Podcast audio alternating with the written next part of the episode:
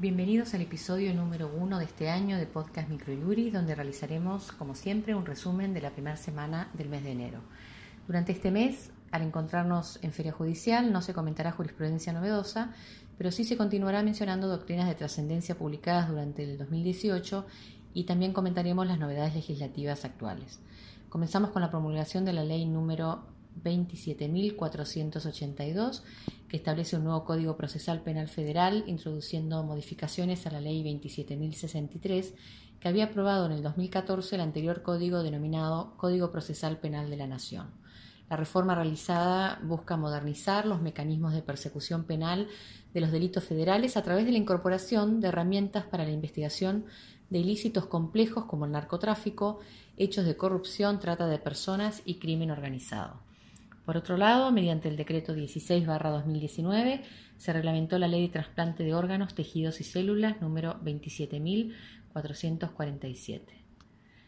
Para la sección de doctrina presentamos el escrito Una ley justa que intenta reparar lo irreparable, realizado por Diego Ortiz, en el cual se analiza la ley 27.452 que crea un régimen de reparación económica para las niñas, niños y adolescentes hijos de víctimas de femicidios.